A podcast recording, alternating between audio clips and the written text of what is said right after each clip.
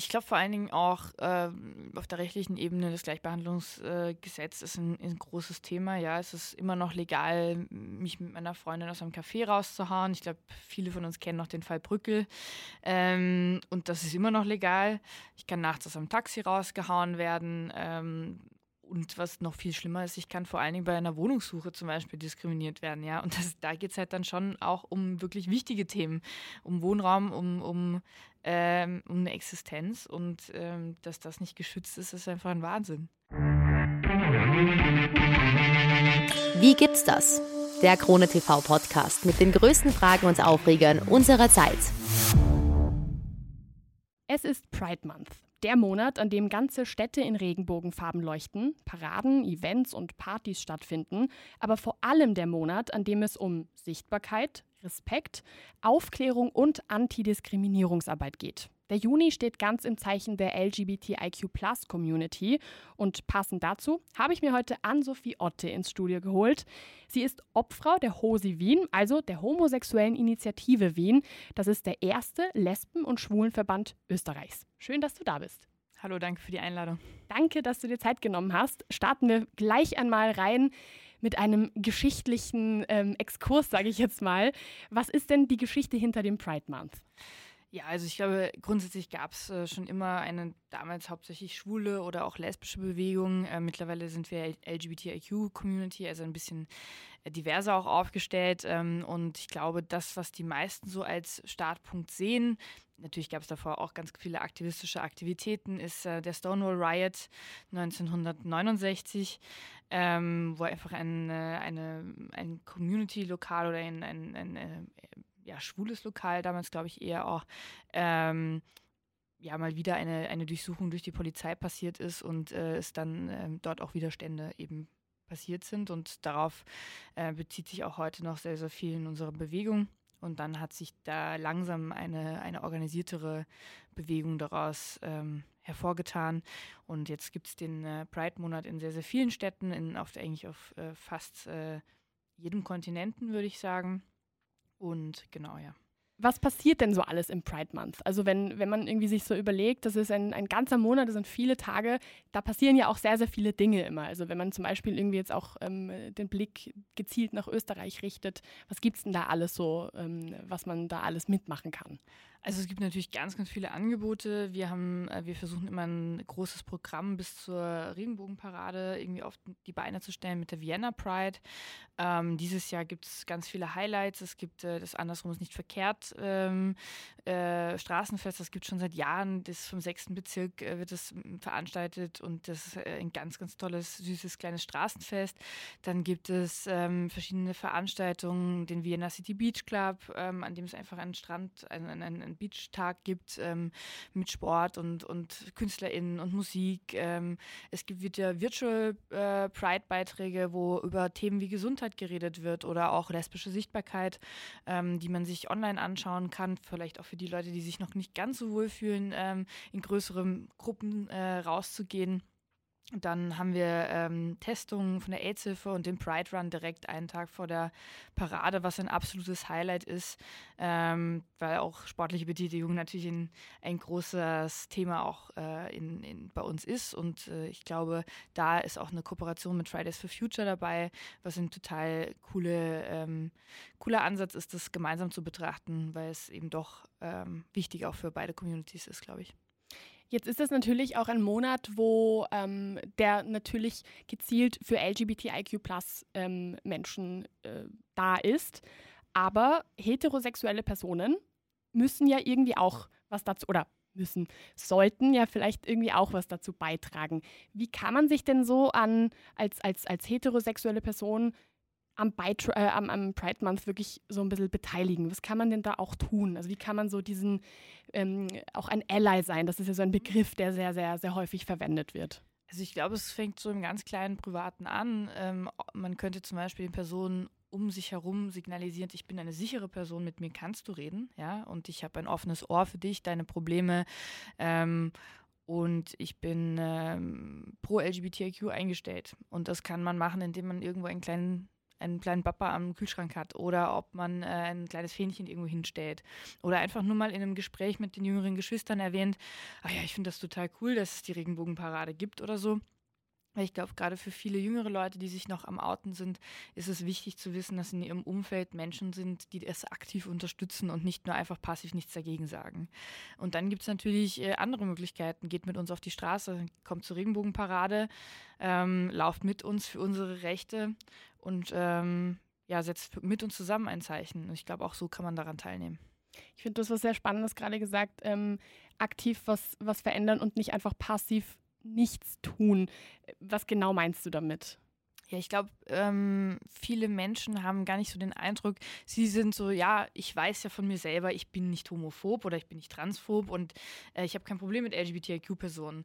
Aber ähm, die kleine Schwester, die 15 ist und gerade damit äh, struggelt, dass sie bald vielleicht ihr Coming Out hat und dass sie gemerkt hat, oh mein Gott, ich glaube, ich mag Frauen, ähm, die weiß das halt dann nicht aktiv, ja. Und dann ähm, würde es wahnsinnig viel von dieser Angst, sich zu outen bei der Person wegnehmen, wenn die Person schon aktiv sagt, ich ähm, unterstütze das und ich finde das gut und ich finde es wichtig, dass die, dass dort für Menschenrechte eingestanden wird.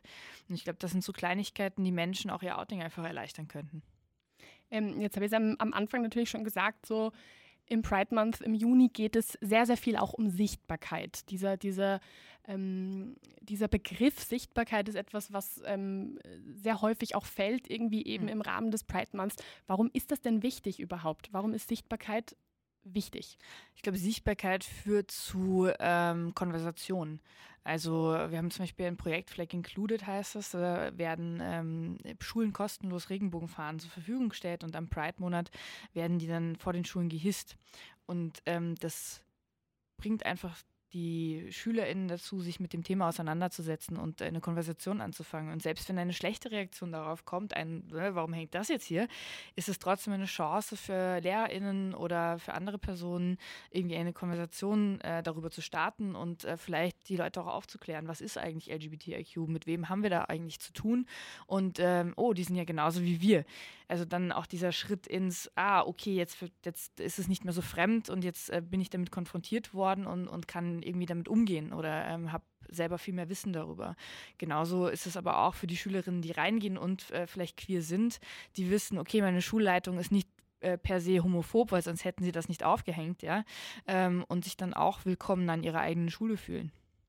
Jetzt ähm, sprechen wir natürlich über Sichtbarkeit, wir sprechen über LGBTIQ, ähm, die Community.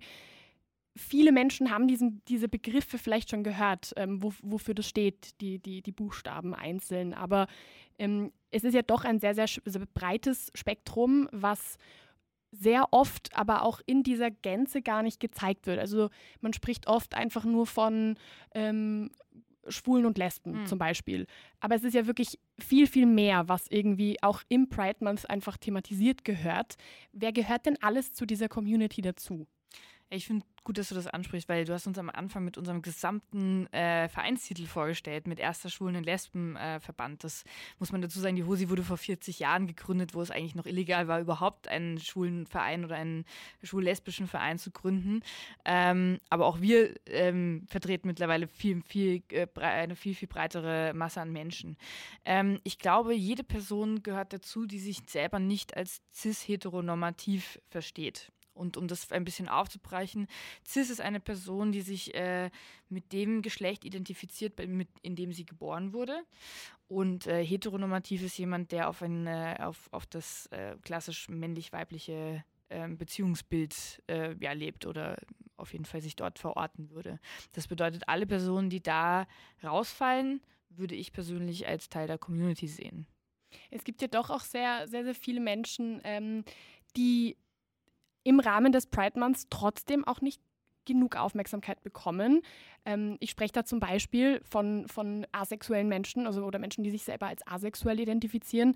Ähm, ähm, äh, also was halt, wo das, wo das A in LGBTIQ A plus zum Beispiel mhm. auch irgendwie ähm, mit, mit, mit rein ähm, genommen werden würde oder ähm, das I, also Intermenschen, kannst du da vielleicht irgendwie auch ein bisschen auf, auf diejenigen eingehen, die vielleicht ähm, sonst eher weniger Aufmerksamkeit bekommen? Ähm, also zur Intercommunity haben wir zum Beispiel einen total guten Draht. Es gibt in Wien einen wundervollen Verein, nämlich die FIME. Und die machen eine super, super Arbeit, auch Aufklärungsarbeit für Eltern. Also wenn jetzt ein Kind auf die Welt kommt und das ist bei der, vielleicht müssen wir kurz äh, sagen, was Inter bedeutet. Also intergeschlechtliche Personen sind, sind Menschen, die auf die Welt kommen und sie sind nicht eindeutig dem männlichen oder weiblichen Geschlecht zuordnenbar. Das kann durch physische Merkmale sein, das kann aber auch in ganz, ganz einzelnen Fällen chromosomal sein. Ähm, aber vor allen Dingen meistens physisch einfach nicht zuortbar. Und ähm, da sind Eltern oft auch überfordert, weil man damit konfrontiert wird, dann bei der Geburt des Kindes so. Und die machen ganz, ganz fantastische Arbeit. Ähm, für uns ist schon auch wichtig, dass, dass wir solche ähm, äh, Stimmen unterstützen und hervorheben. Ähm, sie sind Teil vom, vom Pride, äh, von der Vienna Pride, vom, äh, vom Programm. Ihre Forderungen nehmen wir auch immer auf. Also zum Beispiel die Forderung, dass äh, medizinisch unnötige Operationen an äh, Minderjährigen nicht durchgeführt werden können, weil das zu schweren äh, physischen Folgen haben kann. Also sowas wird schon auch aufgenommen. Ich glaube, es ist äh, immer sehr, sehr schwierig, wenn es so einen sehr limitierten Space gibt, in dem man gesehen wird, äh, dass man dann alle Teile des Regenbogens abbilden kann. Äh, wir geben uns schon sehr, sehr große Mühe, dass wir das tun in der Vienna Pride. In den ein, zwei Wochen haben wir dann auch mehr Zeit, als vielleicht an, an einem Großevent das, äh, das zu tun.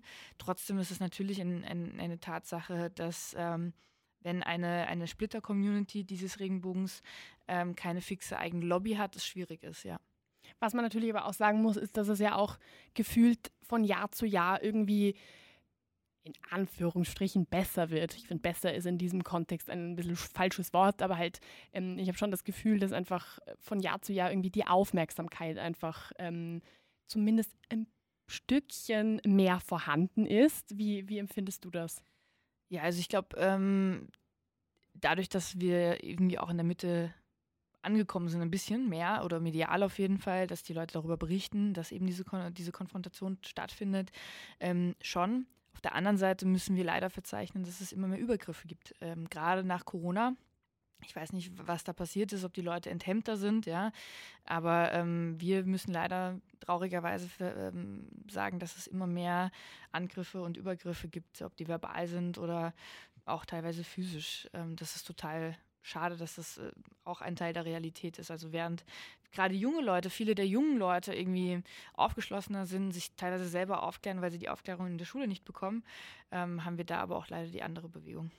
Ja, ist gut, dass du das ansprichst. Ich habe ähm, hab da auch zum Beispiel ähm, es gibt natürlich mehrere Studien, die das auch belegen, aber es, es, gibt eine sehr, sehr große Studie, die, oder es ist eine Umfrage, die 2020 ähm, von der Agentur der Europäischen Union für Grundrechte, kurz FRA, ähm, durchgeführt wurde. Das ist tatsächlich, es ist 2020, aber da hat sich nicht nicht sonderlich viel geändert. Also die, die, die, die Ergebnisse, die kann man genauso wie sie sind irgendwie nach wie vor ähm, ähm, reproduzieren.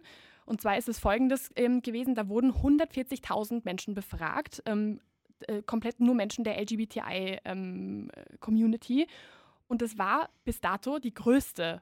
Umfrage dieser, dieser, dieser, dieser Form. Und da ging es eben darum, dass man irgendwie so ein bisschen weiß, ähm, wie viel Hasskriminalität, wie viel Diskriminierung gibt es denn tatsächlich noch gegen LGBTIQ-Personen, äh, was natürlich auch sehr, sehr schwierig ist zum, zum, zum Darstellen, weil ja auch sehr viele Menschen darüber nicht reden, sich nicht reden trauen. Das ist ja auch schwierig mit der Dunkelziffer. Ja, beziehungsweise wir haben ja auch die Gesetze nicht. Also das ist auch bei solchen, das, wenn das eine Befragung ist, ist das was anderes, aber gerade bei so ähm, Statistiken ist es total schwierig, weil wenn äh, eine Diskriminierungsform nicht ähm, geschützt ist, dann kann man sie auch nicht als Prozess irgendwie ordentlich zählen. Ja, wie viele gab es denn davon? Ja? Und wie viele wurden denn gemeldet?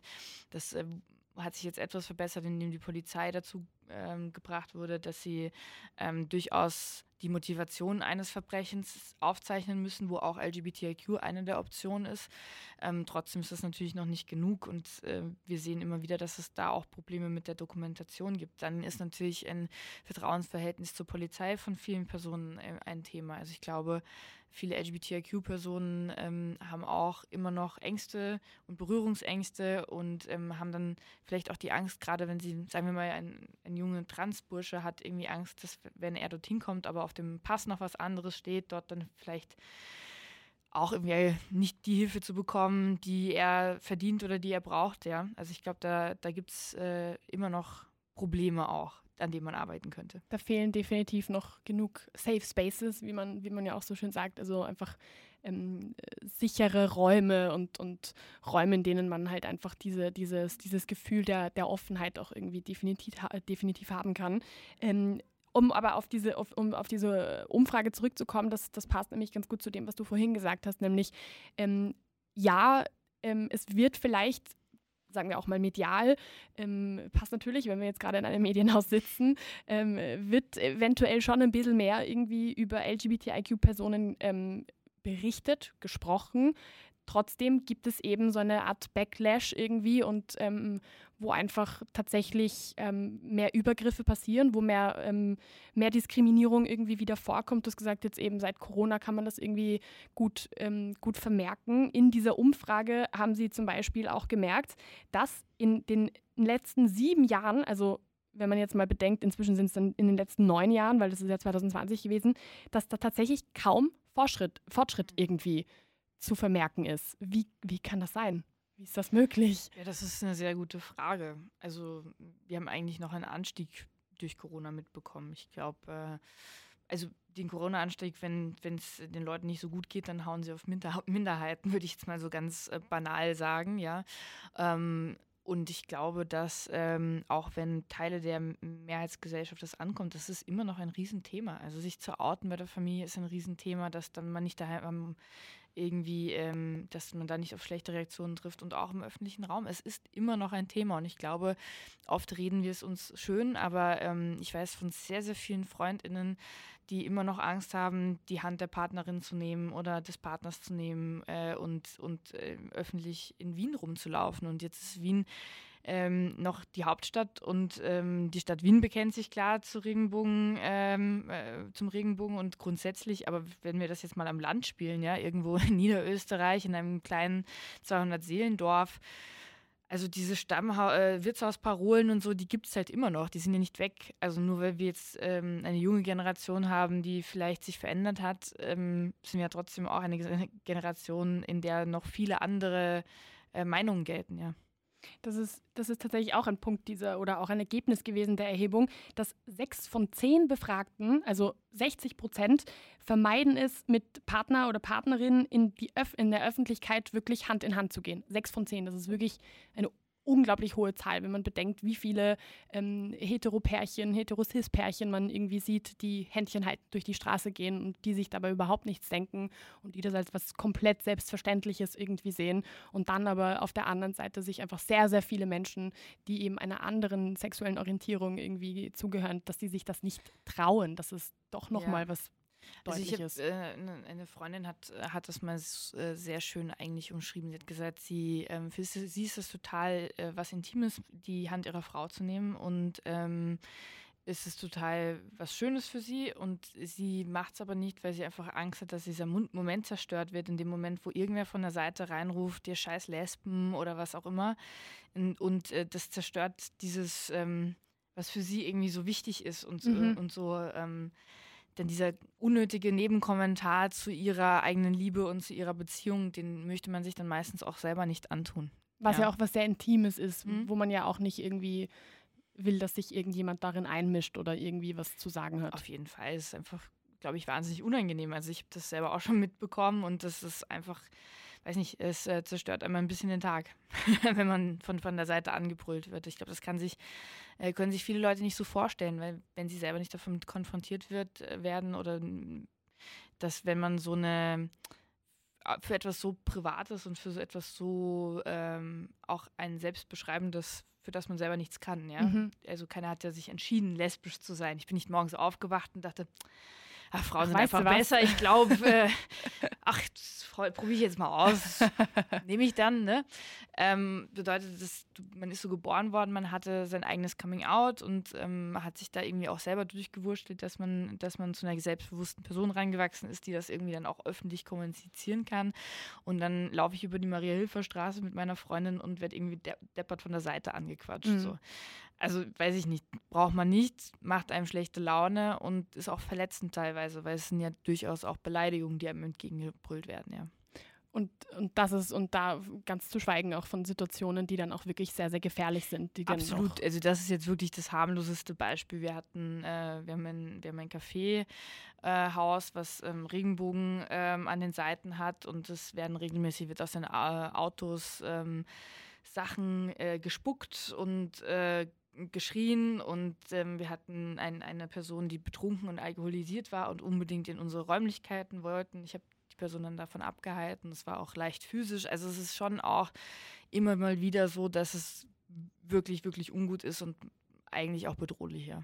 Jetzt hast du schon gesagt, ähm, diese Dinge passieren auch in Wien, ähm, in einer Stadt, von der man eigentlich ja denken würde, meinen würde, ähm, dass, dass sie doch eher offener ist als andere oder wo es tatsächlich auch so ist. Es passiert ja in vielen anderen Städten sogar noch viel Schlimmeres und, und, und auch am Land zum Beispiel ist das Ganze auch noch mal schlimmer. Wenn man jetzt zum Beispiel ähm, sich diese Situation in Österreich vielleicht mal so ein bisschen, so das Ganze mal ein bisschen unter die Lupe nimmt, wie würdest du denn sagen, ähm, ist denn so ein bisschen die, die, die Lage, die Sicherheitslage für LGBTIQ-Plus-Menschen in Österreich? Kann man das so ein bisschen ähm, uh, darstellen? Ja, ich, ich glaube, äh, wir können uns eine, eigentlich mal den Index anschauen, den es von der EU gibt und wo Österreich immer ziemlich unterdimensional abschneidet. Also das ist eigentlich ein Armutszeugnis ein bisschen für, für unser Land. Ja, das, ähm, da geht es natürlich auch um Rechte und, und grundsätzlich um die Gesellschaft, aber da äh, performt Österreich leider nie wirklich gut. Ähm, und ja, also ich würde sagen, ein Land, in dem die Gesetze stimmen und in dem, äh, in dem man wenigstens durch, durch das Gesetz geschützt ist, ja, ist schon wünschenswert und, und notwendig. Und wenn, solange wir das nicht haben, würde ich sagen, dass Österreich noch lange nicht da angekommen ist, wo wir uns alle wahnsinnig äh, happy-deppy und, und sicher fühlen können in Österreich. Ich finde, das ist nämlich schon was, was wo sehr, sehr viele Menschen einfach ein sehr, sehr falsches Bild haben und davon ausgehen, geh, sowas passiert in Österreich ja nicht. Da ist doch eh alles easy. Ja. Ähm, ich habe mich damals bei meinem Vater geoutet, so mit 20, und äh, seine erste Reaktion war so: Ja, ist ja eh nicht schlimm, das ist doch heute gar kein Ding mehr. Mhm. Ähm, war total lieb gemeint, auch schön, dass er direkt so supportive war, aber ähm, das ist halt einfach nicht die Realität, ja. Und äh, ich glaube, das zu, zu verharmlosen ist auch ein bisschen gefährlich, weil es halt eben nicht aufzeigt, wie viel Problem, Probleme es halt immer noch gibt, ja. Ich finde einen, einen Fakt zum Beispiel, den ich, den ich unglaublich erschreckend, aber halt auch sehr beispielhaft finde, ist, dass in Österreich Konversionstherapien nicht verboten sind. Das ja. ist was, also was ich. Sie sind für medizinisches Personal verboten, aber für alle anderen Schwurbler nicht. Genau. Ähm, und das ist, das ist, ja, das ist auch so eine Marke, gerade wie sehr wollen wir unsere vulnerablen Menschen schützen. Also da geht es vor allen Dingen erstens um Kinder und Jugendliche oder um Leute, die in einem sehr vulnerablen äh, Moment sind, nämlich in dem Moment des Outings, ähm, was eine wahnsinnig emotionale Sache auch ist für Personen ähm, die da, keine Ahnung, bis hin zum Exorzismus und äh, Gesprächstherapie ist dann noch quasi das, das Angenehmste, irgendwie versucht werden zu indoktrinieren, du bist doch eigentlich eh hetero. Mhm. Ähm, und das ist äh, tatsächlich nicht gesetzlich verboten. Das ist auch eine Sache, die wir seit Jahren fordern, seit Jahrzehnten fordern. Und es ist ehrlich gesagt, es ist einfach nur traurig, dass es bis jetzt nicht umgesetzt wurde, ja. Ja, das ist, ich finde, das ist ein, ein, ein super Beispiel, das aufzeigt, dass da noch wirklich sehr, sehr viel Luft nach oben ist. Ähm, eben auch, wenn man zum Beispiel nochmal auf diese eine Umfrage irgendwie zu, zurückgeht, ähm, die, die da 2020 gemacht wurde, da ist auch im Vergleich zu anderen Staaten Österreich wirklich nicht gut abgeschnitten. Ähm, da laut dieser Daten ist, ist Österreich halt immer noch eines der Länder, wo wirklich noch enorm viel zu tun ist. Wenn man sich zum Beispiel auch ein bisschen das Thema Bildung anschaut. In der Schule beispielsweise haben tatsächlich 70 Prozent der Menschen noch nie was im Unterricht von LGBTIQ-Plus-Themen gehört. 70 Prozent. Ja, ich glaube, das hängt äh, in Österreich grundsätzlich mit, mit äh, auch wieder mit der Regierung zusammen. Also ich glaube, wir können es auch ganz klar benennen. Die ÖVP ist jetzt nicht wahnsinnig queerfreundlich und äh, die ÖVP ist seit Jahrzehnten in der Regierung. Ähm, das ist jetzt nicht so super für uns, weil sich da auch äh, der Stein ähm, ja nicht wirklich rollt, sondern so vielleicht ab und zu mal nach vorne gehupft wird, aber das, das dann auch eher durch den Verfassungsgerichtshof, ja. Und ähm, Politik macht auch Bildung und schreibt Bildung vor und hat Einfluss auf Bildung. Ähm, und da ist wahnsinnig viel Nachholbedarf. Ähm, ich glaube, wir haben grundsätzlich keine, keine anständige Aufklärungsunterricht in Österreich. Also ich weiß nicht, wie, wie du aufgeklärt wurdest, aber mm, eher mangelhaft. Ähm, geschweige denn, dass darüber geredet wird, ähm, dass es eine Vielfalt gibt in Sexualitäten oder auch, dass es andere Geschlechter gibt. Und alle Sachen, die ich gelernt habe über Geschlecht in der Schule, sind Sachen, die ich nicht mehr wiederholen möchte, ähm, weil mir wurden Interpersonen ganz anders erklärt und zwar richtig falsch mhm. und richtig schlimm eigentlich. Ich kann es mir vorstellen. Ja, und ich glaube, dass, ähm, dass da einfach also eine Bildungsreform auch her muss. Also ich meine, wir können ja nicht unsere Kids irgendwie im 18. Jahrhundert vergessen haben.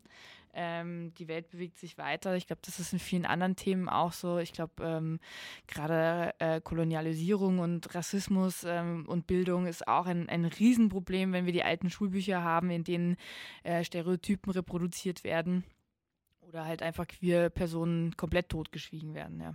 Ja, das ist, das ist, ähm, glaube ich, ein, ein großes, großes Thema, dass das einfach totgeschwiegen wird, wie du schon gesagt hast, oder einfach, dass da falsche Informationen oder halt einfach Stereotype dargestellt werden, wo man sich denkt, da sollten wir schon deutlich weiter sein. Ja, ist halt auch einfach gefährlich. Also ich meine, ich hoffe, dass im österreichischen Staat eigentlich was daran liegt, ihre Leute zu schützen. So. Und ähm, sexuelle Gesundheit ist ein Thema, ist auch ein Thema bei queeren Personen. Und wenn es halt nicht beigebracht wird, dann wird es nicht praktiziert. Ähm, ich glaube, also wir haben jetzt auch nicht so viel über Safe Sex in der Schule gelernt, ähm, weil da geht es nicht nur um HIV, sondern es gibt ganz, ganz viele andere tolle STIs, die man nicht kriegen möchte. tolle. Ja. Aber da, ich glaube, da äh, fehlt es einfach grundsätzlich an dem Verständnis, dass äh, junge Leute werden nicht aufhören, Sex zu haben, nur weil man sie nicht aufklärt, sondern sie werden dann Sex haben, aber halt nicht geschützt. Und ähm, ich glaube, da muss einfach eine, eine, ein Umdenken in der Gesellschaft her. Ja, das ist, also was wenn ich so an meine Schulzeit zurückdenke, ich war zwar nicht in Österreich in der Schule, aber wenn ich da so ein bisschen zurückdenke, dann war das schon sehr so auf, wie vermeide ich eine Schwangerschaft? Mhm. Punkt. Also ganz klares, ne, sicher ist da ein Mann und eine Frau daran beteiligt und das Thema hat sich erledigt oder ein Bursche und ein Mädel, äh, hoffentlich ähm, in einem Alter, die, wo sie dazu schon berechtigt sind. Ähm, aber halt, da wird dann überhaupt nicht, da war überhaupt ja. kein Thema, dass das auch eventuell vielleicht zwei Frauen sein können, zwei Männer oder ja. vielleicht für Menschen, die sich als keines dieser beiden identifizieren. Das, das davon brauche ich überhaupt nicht. Ja. Also nee, ganz also weit weg, ganz weit weg war das bei mir in der Schule. Und, und ich glaube, dass meine Schule jetzt nicht so super konservativ war, aber also konnte ich komplett vergessen. Und ich bin jetzt noch nicht irgendwie seit 20 Jahren aus der Schule, sondern seit acht. Also jetzt auch noch nicht so lang, wo ja. ich sage, ui, da hat sich so viel getan. Also es hat sich tatsächlich auch nicht viel getan, weil ähm, ich war, bevor ich Opfer wurde, Jugendreferentin und hatte ganz viel Kontakt mit den Kids in unserem Verein. Ähm, und die haben das Gleiche berichtet und dass dann, wenn dann was gesagt wurde in der Schule, es meistens einfach falsch war und, und es besser gewesen wäre, sie hätten gar nichts gesagt, so, ja. Und dass dann teilweise jung, junge Leute, die bei uns irgendwie aufgeklärt wurden oder die bei uns Fragen stellen durften und auch das erste Mal einen Raum hatten, wo sie Fragen stellen dürfen. So, hä, wie funktioniert lesbischer Sex eigentlich? Oder wie, wie schütze ich mich eigentlich als lesbische Frau? Ähm, dass sie dann in ihren eigenen Klassen Aufklärung gegeben haben, also im Unterricht sich einfach gemeldet haben und was gesagt haben. Und ich finde das ein Armutszeugnis für Österreich, ja, wenn, ja. wenn die Kids sich selber gegenseitig aufklären und die Lehrerin mit am besten. So, die Lehrperson mit aufklären. Das ähm, ist dann schon traurig. Ja. So. Ah, okay. Spannend. Danke, Frau Biolehrerin. Hier ist, hier ist ein Arbeitsplatz für Sie. Ja, das, also bitte bearbeiten Sie das als Hausaufgabe. Das ist ja. ein bisschen traurig. Ja. ja, definitiv. Das, ist, das, das kann, man, kann man nicht anders benennen. Ähm, wenn wir uns vielleicht noch so ein bisschen allgemein weiter anschauen, irgendwie ähm, von, der, von der Schule, von der Bildung vielleicht ein bisschen wegbewegen, was gibt es denn noch so für vielleicht Kernpunkte, die, die in Österreich irgendwie ähm, auch noch sehr, sehr schlecht äh, oder, oder vielleicht sogar überhaupt nicht ähm, ähm, LGBTIQ plus freundliche Arbeit geleisten, äh, geleist, äh, leisten werden, geleistet haben. Wurscht, leisten. leisten. Lang gesagt, sagen wir einfach leisten. Ähm, ich glaube vor allen Dingen auch äh, auf der rechtlichen Ebene das Gleichbehandlungsgesetz äh, ist ein, ein, großes Thema. Ja, es ist immer noch legal, mich mit meiner Freundin aus einem Café rauszuhauen. Ich glaube, viele von uns kennen noch den Fall Brückel. Ähm, und das ist immer noch legal.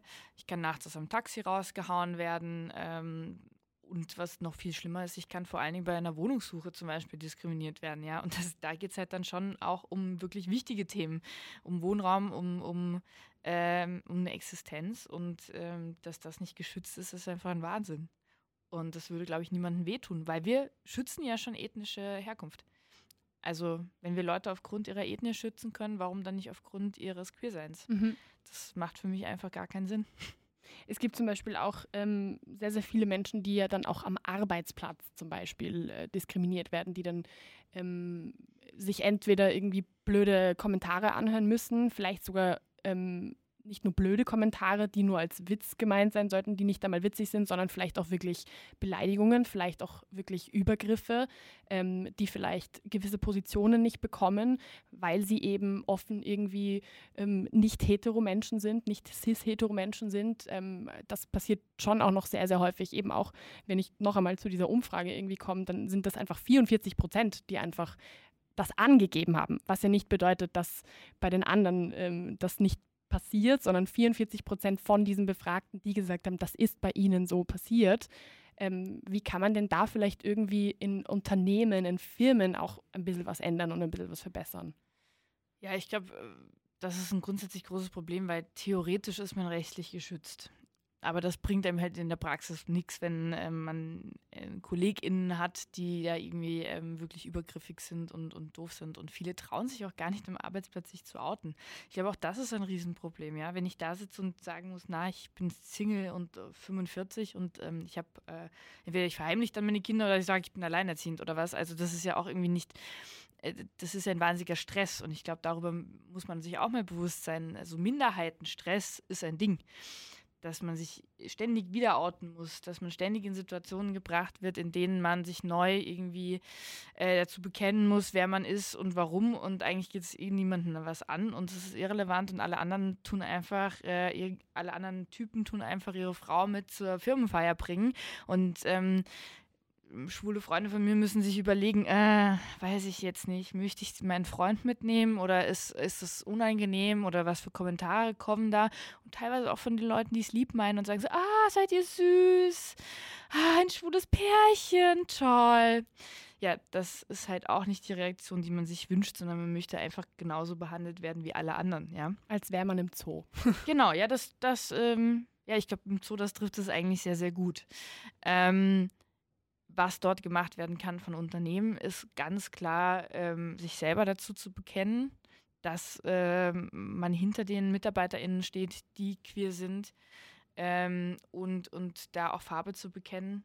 Es gibt auch die Möglichkeit, eine Fahne zu hissen, aber es gibt vor allen Dingen auch die Möglichkeit, aktiv die Community zu unterstützen bei Sachen wie zum Beispiel der Pride. Ähm, wir schauen immer die, uns die Unternehmen sehr genau an, mit denen wir zusammenarbeiten. Und zwar nicht nur, dass sie zahlen, sondern auch, dass sie für ihre MitarbeiterInnen etwas tun. Dass es ein Mitarbeiternetzwerk zum Beispiel gibt für queere Menschen. Ähm, dass dort Diversity-Arbeit ernst genommen wird und äh, das nicht als Pinkwashing nur verwendet wird grandioser Begriff. Ich wollte unbedingt noch zu diesem Thema kommen und jetzt, jetzt hast du es da einfach reingeslidet. Pinkwashing, ja, ein Ding, was gerade im Juni ja wirklich ähm, äh, sehr fleißig betrieben wird, wenn dann Unternehmen, Firmen irgendwie auf einmal auf, ich sage jetzt mal Instagram oder Twitter, ihr Logo auf einmal in Regenbogenfarben zeigen oder ähm, irgendwie am 1. Juni Happy Pride Month posten oder irgendwie sowas.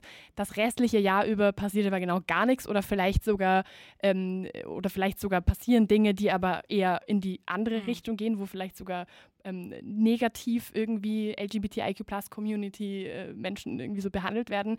Pinkwashing ist ja so ein, ein, ein jetzt mal so ein neuerer Begriff für ein Thema, das es aber schon länger gibt. Ähm, wie, wie steht ihr so ein bisschen dazu? Wie, wie, wie kann man da irgendwie so ein bisschen auch ähm, das identifizieren, wo Pinkwashing passiert und wo wirklich jemand sich solidarisch zeigt? Ja, das ist relativ schwierig, ja, weil als Person, die nicht äh, in einem Meeting mit drin sitzt mit den Diversity Managern und äh, mitbekommt, wie ähm, da die harten Fragen gestellt werden und so habt ihr ein Mitarbeiternetzwerk, wie schauen eure internen äh, Formulare oder sowas aus oder wie, wie, wie steht ihr überhaupt dazu, so wie, was macht euer Konzern?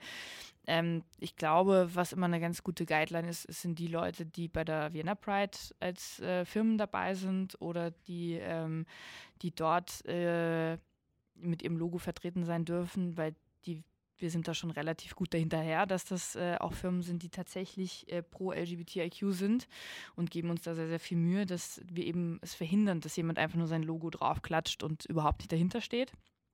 Und ich glaube ansonsten sich nicht blenden lassen, ist vielleicht auch eine gute, eine gute Möglichkeit und sich vielleicht äh, die Unternehmensphilosophie anschauen, ja, auf den Webseiten. Wenn dort Diversity hervorgestellt wird, ist schon mal ganz gut. Ja, wenn das dann auch in, nicht nur im, vorne im Sachet drin ist, sondern vielleicht auch hinten in dem steht, wo es nicht jeder sieht, dann schon. Mhm. Und ansonsten, ich glaube, es, es macht wirklich Sinn, die, die Prides als Indikator IndikatorInnen zu, zu sehen, weil ähm, es gibt ja nicht nur die Vienna Pride, sondern es gibt dann auch auf europäischem Level einen, einen Dachverband und es gibt äh, auf der Welt, auf dem Weltlevel einen, einen, einen Dachverband. Und ähm, alle Prides, mit denen ich bis jetzt im Kontakt war und im Austausch war, machen das ähnlich, dass sie, dass sie sehr genau schauen, wer sie finanzieren darf oder wer, wer dort Geld geben darf und sein Logo platzieren. Worauf wird denn da geachtet bei dieser Entscheidung? Was gibt es denn da für Kernpunkte, wo ihr sagt, das ist ganz klar. Ich glaube, das müssen wir individuell für, den Sponsor, also für die SponsorInnen ähm, betrachten, weil wir natürlich immer schauen, was für Möglichkeiten hätte das Unternehmen, mhm. was macht das Unternehmen tatsächlich und ähm, ist das genug? und ich glaube, das sind so die, die Sachen, die wir aktiv abklappern. Ich selber mache nicht die Sponsoring-Verträge. ich mache die politische Repräsentation, aber wir haben da wirklich Leute, die sehr, sehr viel Zeit damit verbringen, zu schauen, ob die Unternehmen ähm, Pinkwashing betreiben wollen oder ernsthaftes Interesse haben, die Community zu unterstützen. Mhm. Jetzt ist ja ähm, abgesehen von Sichtbarkeit irgendwie auch Aufklärung sehr, sehr wichtig im Juni, im, im Pride Month, ähm, dass man einfach wirklich zeigt, wie, wie die Situationen wirklich sind. Ähm, jetzt haben wir zum Beispiel uns Österreich schon angeschaut, aber generell Europa ist ja auch eher auch in so einer in so also einem Backlash-Moment irgendwie, wo auch sehr, sehr viel irgendwie wieder Rückgängiges passiert, wenn man sich vielleicht Richtung Polen, Ungarn mal irgendwie umschaut. Ich meine, Ungarn ist jetzt wirklich, das ist genau neben uns. Es ist wirklich kein Land, wo du sagst, es ist am anderen Ende der Welt. Hm, es ist genau neben uns und da, da passieren, ähm, da werden Dinge entschieden, die sehr, sehr nicht nur fragwürdig, sondern sehr, sehr problematisch sind. Wie ist denn, wie, wie, wie steht es denn um Europa allgemein? Ja, das haben wir auch mit großem Schrecken beobachtet. Wir sind natürlich auch im Austausch mit den dortigen AktivistInnen, ja, und ähm, es ist wirklich hart und traurig zu sehen, wenn KollegInnen da wirklich sehr, sehr viel Arbeit reinstecken und dann trotzdem solche Entscheidungen getroffen werden. Und ich glaube, das ist etwas, was ein grundsätzliches Problem ist, dieser Rechtsruck, der irgendwie durch, durch Europa geht, der dann natürlich für Minderheiten immer ein noch größeres Problem darstellt als äh, für alle anderen Gruppen, ja. Ähm, ich glaube, Österreich ähm, muss da auch irgendwo ein bisschen die Brücke zwischen Ost und West sein. Und deswegen ist es so wichtig, dass wir hier in Österreich ähm, gute Rechte für LGBTIQ-Personen haben. Deswegen ist es so wichtig, dass wir in Österreich eine riesengroße äh, Regenbogenparade haben und laut sind und sichtbar sind. Wir, ich hatte KollegInnen, die aus Budapest äh, gekommen sind äh, und dort auch Aktivismus machen und die haben geheult auf der Pride weil ähm, sie gesehen haben, wie viel dort sind, dass Firmen unterstützen, dass ähm, die PolitikerInnen dort sind. Dass, ähm, manche zumindest. Ja, gut, manche wollen wir auch nicht da haben. Also ich glaube, das ist auch in Ordnung. Aber dass halt ähm, auf jeden Fall ähm, dass der Vizebürgermeister da ist, ja, dass ähm, die, die Roten, die Neos und die Grünen dort sind und auch Farbe bekennen, ja, und auch tatsächlich mm, nicht nur irgendwie sich schnell auf ein Foto stellen, sondern mitlaufen und, und, äh, und da, da dabei sind. Und das war etwas, was sie noch nie so erlebt haben. Wenn, wenn man sich vielleicht so ein bisschen ansieht, ähm, so ein paar Dinge, die, die man da vielleicht auch wirklich als, als ähm, vielleicht, wenn ich jetzt mal euch nehme, die Hose in Wien, ähm, wie bekommt ihr das denn wirklich hin, dass da auch wirklich offiziell irgendwie Dinge wirklich auch verändert werden? Wie, wie ist euer, euer, euer Workflow, würde ich jetzt mal sagen, um jetzt mal bei diesen ganzen englischen Begriffen zu bleiben, die ich jetzt irgendwie schon genannt habe? Sehr, sehr viel ehrenamtliche Arbeit. Also ich glaube, das muss man mal rausstellen. Wir sind äh, eigentlich zu 99 Prozent ehrenamtlich. Also gerade die HOSI. Werner Pride haben wir ein paar Angestellte, aber wir haben über 200, 300 Ehrenamtliche an, an der äh, Parade und an den Großevents, die wir veranstalten. Ähm, ja, also dranbleiben, Pressearbeit machen, in Sachen wie hier auftauchen, ja, oder in, in, Interviews auftauchen, äh, aufklären, die Leute aufklären, die Leute mobilisieren dadurch, natürlich auch Gespräche mit PolitikerInnen ähm, führen, unsere Forderungen einbringen, anbringen und ähm, dann glaube, äh, manchmal tun wir sie einfach einschläfern. so lange auf die Leute einreden, bis sie so müde sind, dass sie sagen so, okay, meine Güte, Passt. dann bekommt sie halt was. Nein, aber das ist, das ist das Einzige, wie es funktioniert. Ähm, nervig sein. Mhm. Immer wieder dranbleiben und, und nervig sein. Und äh, wir haben jetzt beim Blutspendeverbot äh, gesehen, das ist tatsächlich ähm, die erste Veränderung, die nicht aufgrund eines obersten Gerichtshofs äh, oder Verfassungsgerichtshofsentscheidung äh, passiert in Österreich seit Ewigkeiten. Kannst also, du da nur vielleicht für alle, die das, die das nicht mitbekommen haben, vielleicht irgendwie sagen, fix. was? Ähm, genau, also das Blutspende war für Männer, die mit Männern schlafen, grundsätzlich, ähm, die waren davon ausgeschlossen und ähm, irgendwie auch irregulär Transpersonen. Also das Rote Kreuz hat einfach aktiv Transpersonen ausgeschlossen, auch wenn das nicht in der Blutspendeverordnung so vorgesehen wurde. Ähm, das ist natürlich diskriminierend, weil ja, das war vielleicht in den 80ern mal so, wo vor allen Dingen schwule Männer ähm, HIV-positiv waren oder auf jeden Fall, dass so mal, da, damals auch so breit getreten wurde. Das ist heute aber auch auf keinen Fall mehr die Realität. Und jetzt hatten wir vor, ich glaube, zwei Wochen ähm, endlich dann die Bekanntgabe, dass das äh, verboten werden soll, beziehungsweise dass es einfach gestrichen werden soll. Das heißt jetzt noch nicht, dass wir am End-all, Be-all sind. Es kann durchaus passieren, dass trotzdem noch Einzelpersonen diskriminiert werden. Da werden wir natürlich dranbleiben, ob das passiert oder ob die Verordnung, wenn wir sie dann mal sehen und wenn sie äh, abgesegnet ist, ähm, ob sie doch so umfassend ist, dass es ähm, aktiv gegen Diskriminierung geht. Grundsätzlich ist es mal eine positive Entwicklung und wir freuen uns, dass, ähm, dass, da, dass da was voranging. Da hingen wir aber auch seit Jahren dran. Und ich glaube, das ist so ein bisschen, da sieht man am besten, was passiert, wenn sehr, sehr viele Leute sehr, sehr lange andere Menschen nerven. Dann kann man vielleicht auch irgendwie was durchbekommen, was man, mhm. was man in dem Fall auch, auch sich, sich seit Ewigkeiten wünscht und, und was einem auch zusteht natürlich. Ähm, wenn wir vielleicht so ein bisschen bei diesen positiven Sachen bleiben, es gibt unfassbar viele negative Dinge, die man anmerken kann, aber vielleicht so zum, zum Abschluss irgendwie so ein bisschen mit was Positivem rausgehen. Es ist schließlich Pride Month und irgendwie versuchen wir da, oder versuche ich gerne auch irgendwie so zum Schluss mit einem besseren Gefühl rauszugehen. Ähm, was ist denn abgesehen von diesem Blutspendeverbot ähm, vielleicht so in den letzten Jahren noch so an, an, an, sind da vielleicht noch so an Dingen passiert, die vielleicht positiv herauszustechen sind? Also ich glaube, ähm, das ist sowohl positiv als auch negativ. Wir haben 2019 endlich die Ehe für alle bekommen. Es ist wahnsinnig spät und es ist mal wieder im europäischen Vergleich auch wahnsinnig spät, aber es ist ähm, toll. Also es ist ermöglicht Menschen äh, mit ihren Partnern oder PartnerInnen äh, dieselben Rechte wahrzunehmen wie alle anderen auch und ähm, macht dadurch ein, einiges einfacher, macht auch rechtlich einiges einfacher für die Personen, ja. Ähm, das war natürlich so ein, eines der großen Highlights. Und ich glaube dann, was jetzt nicht unbedingt die rechtliche Ebene ist, aber 2019 die Europride in Wien zu haben und dort irgendwie mit 500.000 BesucherInnen um den Ring zu ziehen, das, das ähm, ist ein Statement, was es, was es so eigentlich noch nicht gab in der Größe. Also da, das ist die größte Demonstration Österreichs gewesen. Und ich glaube, das ist ein, ein wahnsinniges Statement auch an alle, die vielleicht ähm, Pride nicht so wahrnehmen oder immer noch dagegen sind.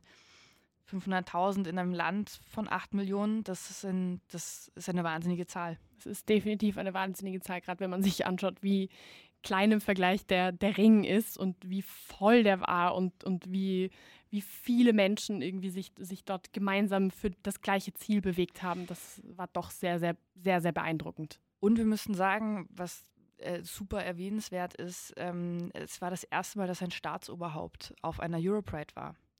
Egal welche Europride. Die Europride gibt es jetzt auch schon seit längerer Zeit.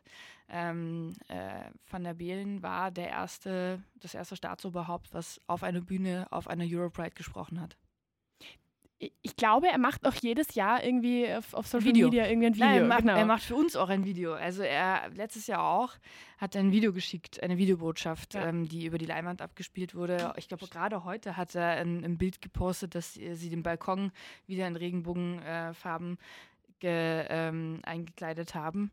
Und das ist halt auch ein, ein Zeichen von, von einem repräsentativen Staatsoberhaupt, dass dass da einfach eine, eine Unterstützung da ist, ja. Ja, absolut. Vielleicht zum Schluss, irgendwie fällt dir denn vielleicht in Europa irgendwie noch ein anderes Land ein, was was vielleicht ein bisschen positiver irgendwie im Vergleich ähm, ähm, sich ein bisschen positiver schlägt, wo man vielleicht ein bisschen ein, ein besseres Gefühl irgendwie hat, wo man sagen kann, hey, äh, da könnte sich Österreich so ein bisschen in diese Richtung bewegen. Ich glaube, die Niederlande sind immer eine ganz gute, eine ganz gute Hausnummer. Wir haben tatsächlich hier auch mit der niederländischen Botschaft äh, ab und zu Kontakt und ähm, die, die sind da sehr offen und sehr, sehr ähm, ja, positiv eingestellt. Und ich glaube, das ist ein positives Beispiel. Und generell die skandinavischen Länder.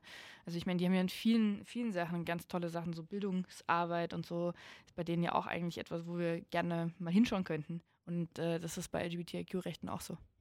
Dann sage ich an dieser Stelle vielen, vielen Dank für, für deinen sehr, sehr spannenden Einblick, für, für sehr, sehr spannende Worte und wichtige Worte und natürlich auch für eure Arbeit, die ihr tagtäglich leistet, ob ehrenamtlich oder nicht. Das ist nicht selbstverständlich. Und ich würde sagen, Happy Pride und auf dass es in den nächsten Jahren immer besser wird. Vielen Dank, Happy Pride. Danke fürs Dasein. Wie gibt's das? der Krone TV Podcast mit den größten Fragen und Aufregern unserer Zeit.